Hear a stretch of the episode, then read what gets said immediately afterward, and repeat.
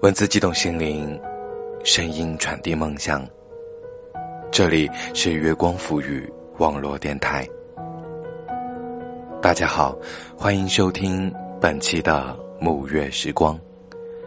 我是你们的主播沐月。今天为大家分享的这篇文章，来自于微博著名坡主回忆专用小马甲发布的长篇微博。故事写的是一个家喻户晓的傻子帅帅悲伤的故事。下面就让我们一起进入文章。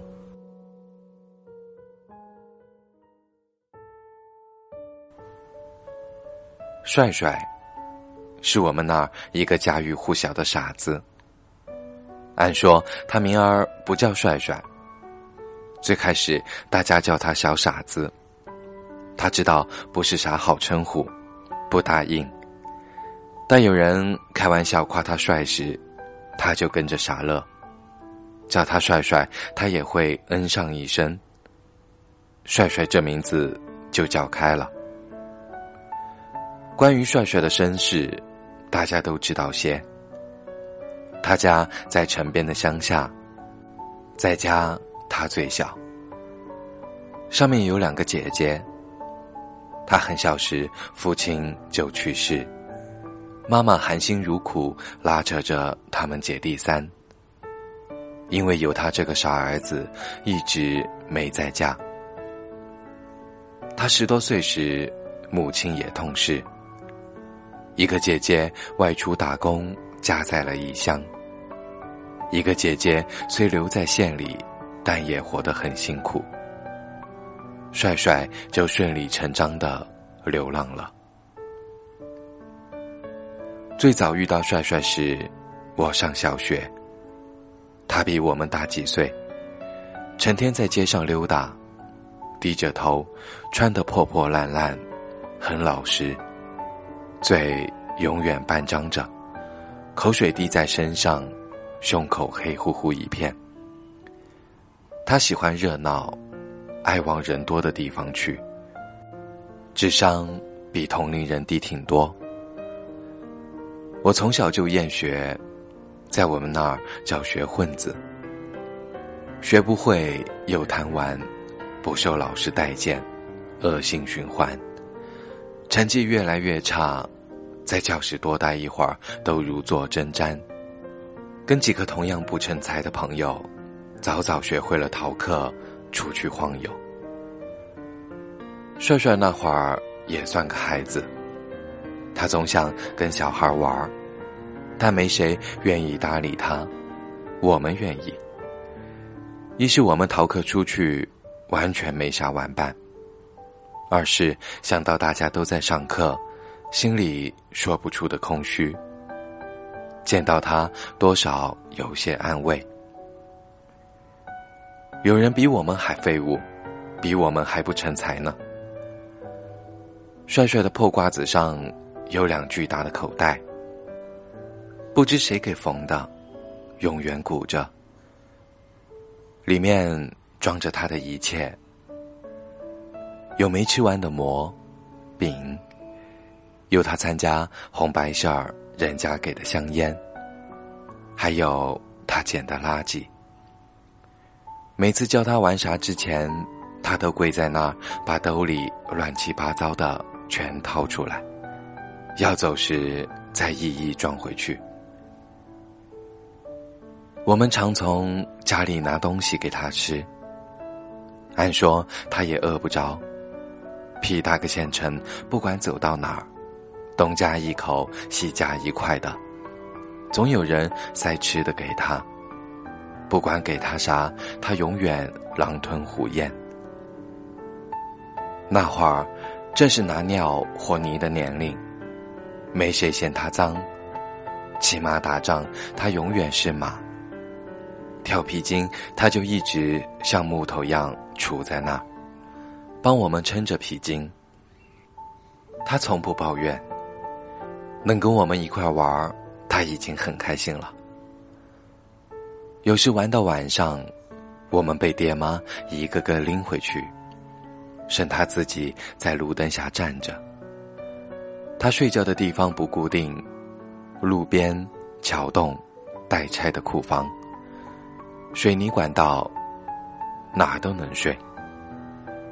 北方的冬天很冷，但也没冻着他。谁家没点破衣服、烂被子啥的？街坊们见了就塞给他，当积德了。他没啥记性，被褥太大也背不走。在哪睡上几天，迷路回不去了，东西也就扔那儿了。经常在街上见一些大娘、婶子啥的，追着要拎他的耳朵。兔崽子！那么好个被子给你了，一年的新棉花，你赔我人哪儿去了？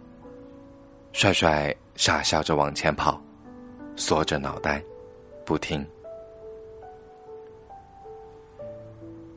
时间就这么过着。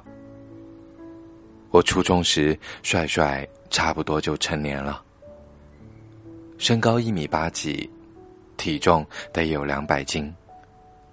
作为一个流浪汉，他的体型简直代表着我们县的良心。也不知道是谁起的头，大家又开始拿他开玩笑了。帅帅长大了，该娶媳妇了，看上哪家的闺女没？给你做个媒。不知是人们调侃多了，还是他的自然反应。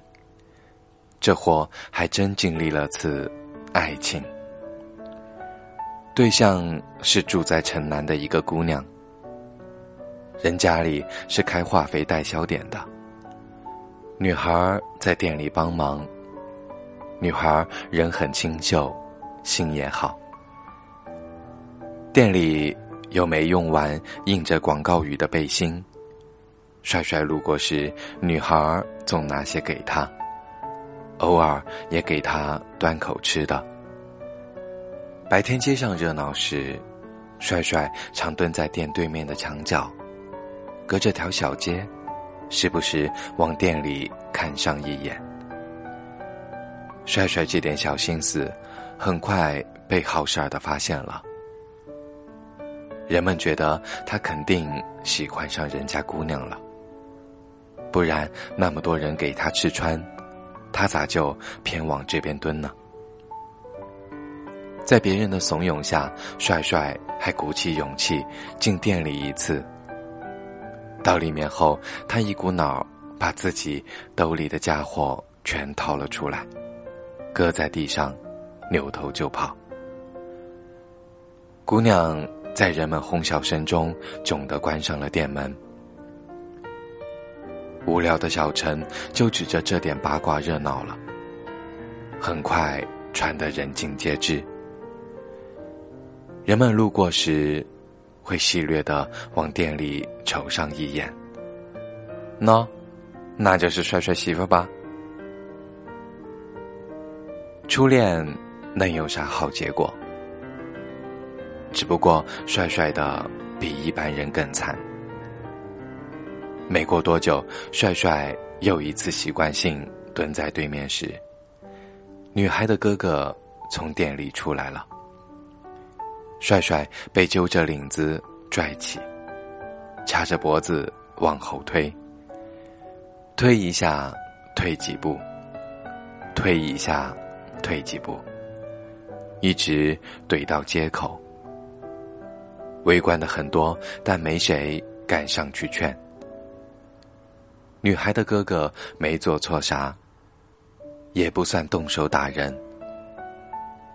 虽说大家都知道帅帅老实，没干过啥坏事，但谁愿意自己家待嫁的姑娘被个傻子惦记着？有个万一，谁负得起责？女孩的哥哥走后，帅帅被看热闹的围在个角落。我猫腰挤到了前面，他低着头，浑身哆嗦，嘴张着，说不出话，双手不停的向上拢自己的头发，一遍又一遍。他一定很绝望。我有点感同身受。挺巧，也就是在那天，我鼓起勇气给暗恋许久的女同学写了封长长的表白信。同学看完信，放学时跟我说：“现在最重要的任务是学习。你要想证明自己喜欢我，就用功考重点高中吧。”我想了想，说。我考不上。出了这事儿之后，帅帅就很少去城南了。城北有个大湖，算是我们那儿唯一的景点了。湖没咋开发，夏天的傍晚，全民的娱乐项目就是过去洗澡。因为总出意外，县里在湖大圈修上了很陡的石头堤坝。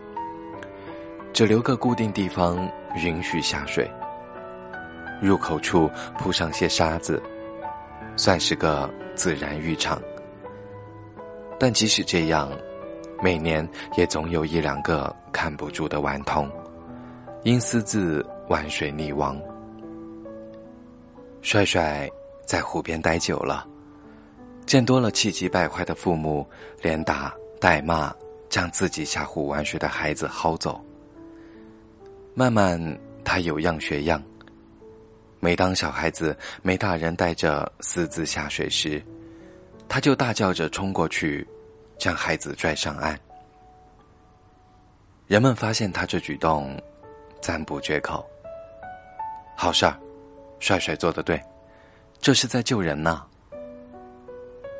救人，帅帅被这么一夸，干劲儿更大了。他不会水，不敢往深处去，就成天在水边守着。热极了就蹲下，在水里浸一浸。背上的皮被晒脱了一层，像剥了一般的烤红薯，里面是鲜红的。去游泳的人，谁想起来了，就给他烧口吃的，搁在岸边，喊一声“帅帅”。他就扑踏着水花跑过来吃了，没谁觉得这有啥不好，小孩不敢私自乱下水了，都知道有傻子守着呢。为人父母的多少有些宽心，不管咋说，算多了道防线。湖水每天冲着，滩上的沙子总是越来越少。县里隔段时间就拉几车补上。运沙的工人来了，帅帅就凑着热闹帮忙，来回蹭几趟车坐。大锅饭做好了，也给他盛上一碗。在一次运沙的途中，帅帅在拖车里睡着，从高高的沙堆顶上滚了下来，摔在路中间。兜里的东西洒了一地，全身上下没一块好地方了。围观的人群都傻了，这咋办？往医院送药前，谁知道他亲人在哪？该通知谁？也该他命好，摔在了陈爷家门口。在人们不知所措时，陈爷拨开人群说。把他抬我院里吧。陈爷是个佝偻的老头，背很驼很驼，一生未婚，也没有子女。他年轻时在乡下做赤脚医生，后来搬到了城郊，自己住，在院里开个诊所，给人看些简单的头痛脑热。他心好，帮过不少人。大家见面都叫声陈爷。但前两年县里把没执照的诊所统一取缔了，陈爷行动不便，街道就帮着把他挂在门口多年的医生招牌拆走了。大家七手八脚把帅帅抬了过去。陈爷先给他止住血，又去医院买齐了药物，帮他包扎好。随后让大家帮着把院里放东西的一间西屋打扫了下。帅帅还动不了，就躺里面养病。都说傻子生命力强，不假。帅帅那点皮肉伤很快就好差不多了。人们看见帅帅，就夸陈爷医术好。不但治好了他的伤，连以前他半张着的嘴也合上，不再流口水了。陈爷笑笑说：“啥医术啊？一天三顿都让他吃饱了，嘴就合上了。”帅帅能下床走动后，自己又跑到湖里面泡着。陈爷找过去，把他揪着耳朵拽了出来。帅帅吱吱呀呀的说：“救人！”陈爷说：“不救了，淹着你咋办？”陈爷无子嗣，年轻时哥哥把长子过继给了他，条件是侄子帮他养老送终。他百年后东西都留给侄子，他侄子现已结婚成家。在县里工作，陈爷诊所停了以后，没啥收入，侄子就定期给他送些吃的。陈爷的院儿里种满了葡萄树，起腰那么高，每到夏季硕果累累。以前小院热闹，陈爷红光满面的给人看病。葡萄熟了，随大家摘，年年没剩过。后来没了医生身份，陈爷就只是个看起来奇形怪状的老头了。偌大的院子再没啥人过来，陈爷始终没想明白，给人看了一辈子病，咋就不算医生了？陈爷很少出门，没事就伺弄院里的作物。帅帅等旁边，他一遍遍的教，帅帅一遍遍的看。虽然学不会，但总算有人说话了。帅帅学会了叫陈爷，但陈爷从没叫过他帅帅。陈爷喊他井水。陈爷牙掉差不多了，说话跑风。我们也不懂这个井水是啥意思，也奇怪，以前除了帅帅，无论叫啥他都不应。但陈爷喊他井水，他答应。葡萄熟了，爷俩就摘下放在门口，足斤足两。半卖半送的换点油钱，添双筷子，加个斗笠。帅帅就这么住下了。此后就很少见到帅帅了。他再不来街上溜达，风雨里长大，好不容易有个家。最后次见到他是我高考那天，送考的队伍熙熙攘攘，大家神色匆匆。连跟他打招呼的心情都没。他伏在门边，傻愣愣的看着过往人流。大三暑假我回家，路过陈爷宅子时，看到院墙被拆了。我问朋友：“他们人呢？”朋友说：“陈爷去世了，宅子按约留给了他侄子。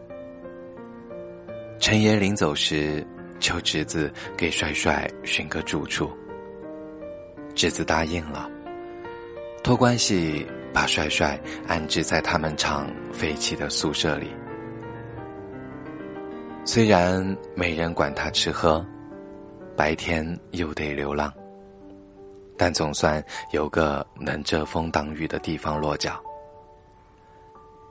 毕业后，我家搬去南方，再没了帅帅的消息。老天爷真是想得周全。谁能料到帅帅这样的烂命，都有转机。前不久，我妈回老家探亲，带回了一个惊天八卦。高速公路要修到县里。入口刚好选在帅帅他们村旁边。帅帅家的宅子在村头，要征用建成服务区。简单点说，帅帅成拆迁户了。据说他们邻居宅子还没他家一半大，赔偿款都谈到了五十万路头。帅帅家的兴许能上百万。帅帅的姐姐都出嫁了，他妈去世后，帅帅外出流浪，土房子年久失修，早荒成了危房。有人见工作人员去找过几次，都没见着他们人，一无所有的傻子瞬间成了准百万富翁。这事儿让整个县城炸开了锅。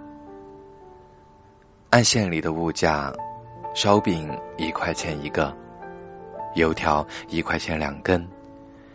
多数人一辈子都挣不到一百万。知道拆迁的消息后，我给老家的朋友打过电话。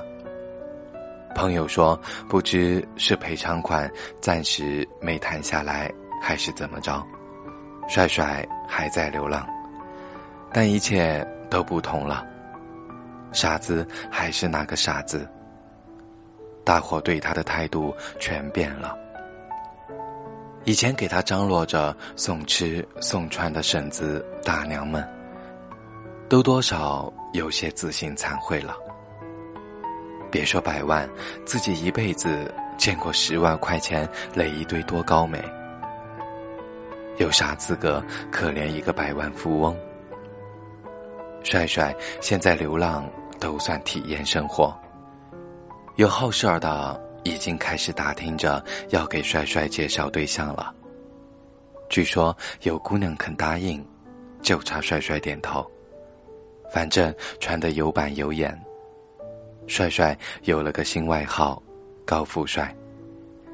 大家都等着帅帅的命运的转折，想看他如何苦尽甘来，想看他怎么享用。这飞来的横财，没想到等来的是帅帅的死讯。陈爷生前的那条小街要向两边扩宽，道路封死了，在施工。以前的小院已经拆完，重建的门面房正在打地基。天太热，工人白天休息，傍晚才开始做活。没人注意到瘫坐在院对面的帅帅，也没谁知道他在那儿守了多久。他被人发现时已经奄奄一息。帅帅姐姐的女儿叫小安，我们是同学，虽然这些年他从没提过自己跟帅帅的关系，但这在我们同学间像个公开的秘密。大家都知道。他总给帅帅带各种东西，衣服、被褥，还有吃的。他不说，大家也不问。毕竟有个流浪的傻舅，对于女生来说是件难以启齿的事。小安也在群里沉默许久，他给我们讲完了剩下的故事。他姥姥在世时。就一直担心有天自己不在了，帅帅该怎么活？他怕帅帅没人照顾，更怕本来就命苦的女儿受连累。心里愁，嘴上也说。帅帅听懂了。姥姥去世后，帅帅再没进过家。两个姐姐一直在尽力帮他。他们把帅帅往家里接过无数次，帅帅疯了一样的反抗，撞墙也要往外跑，他不接受姐姐的任何安排，谁都劝不听。傻子嘛，一根筋。帅帅住下后，他们也常去送钱送物。陈爷不要，说这边够吃了，你们也不容易。赔偿款的事儿，人家让律师来找过了，说他们姐弟三都算继承人。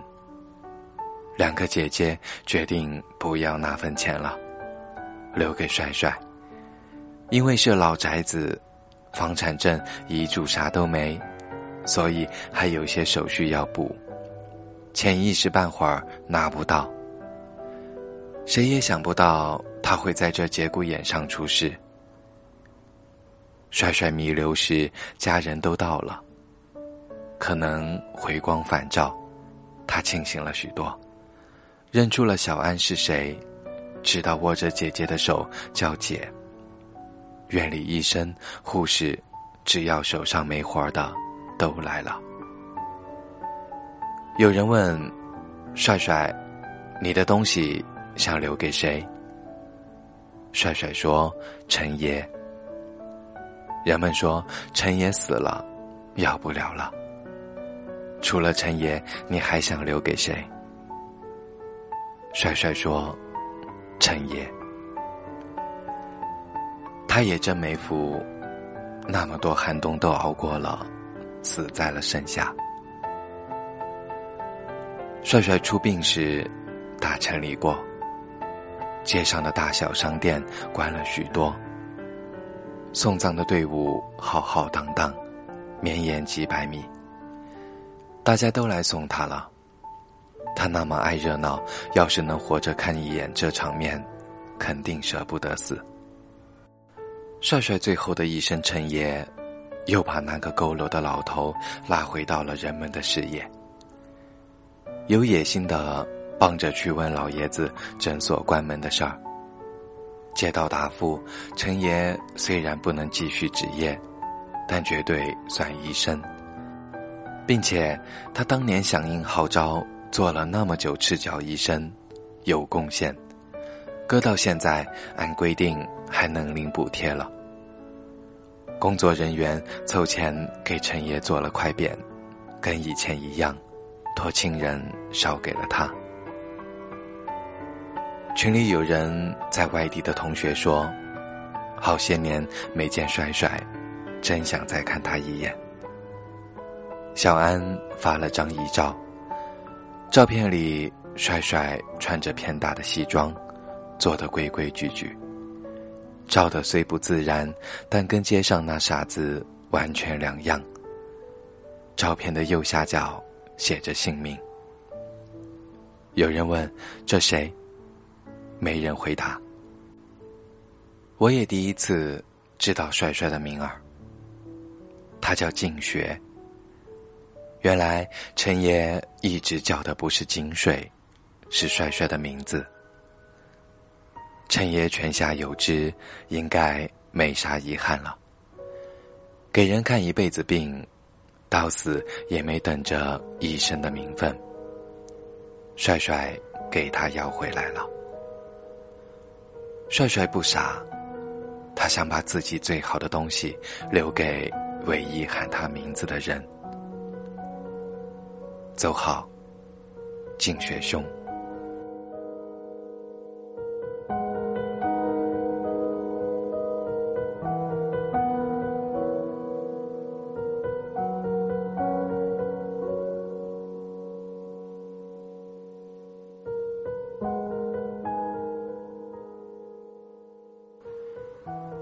今天的节目就是这样。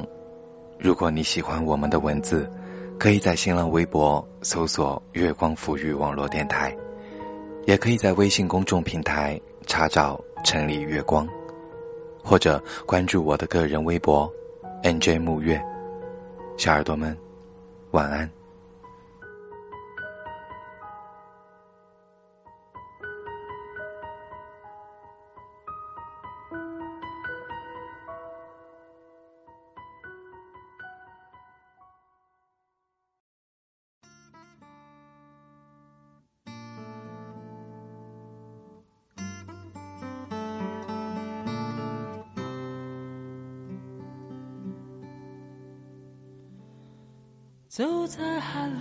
雪的夜空，埋着火柴温饱我的梦，一步步冰冻，一步步寂寞，任情寒冷冰冻我的手。一把火柴燃烧我的心。挡不住前行，风刺我的脸，雪割我的口，拖着脚步还能走多久？有谁来买我的火柴？有谁将一根希望全部点燃？有谁来买我的孤单？谁来实现我想家的呼唤？每次点燃火柴，微微光芒，看到希望，看到梦想，看见天上的妈妈说话。他说：“你要勇敢，你要坚强，不要害怕，不要慌张，让你从此不必再流浪。”每一次点燃火柴，微微光芒，看到希望，看到梦想，看见天上的妈妈说话。她说：“你要勇敢，你要坚强，不要害怕，不要慌张，让你从此不必再流浪。”妈妈牵着你的手回家，睡在温暖花开的。天堂。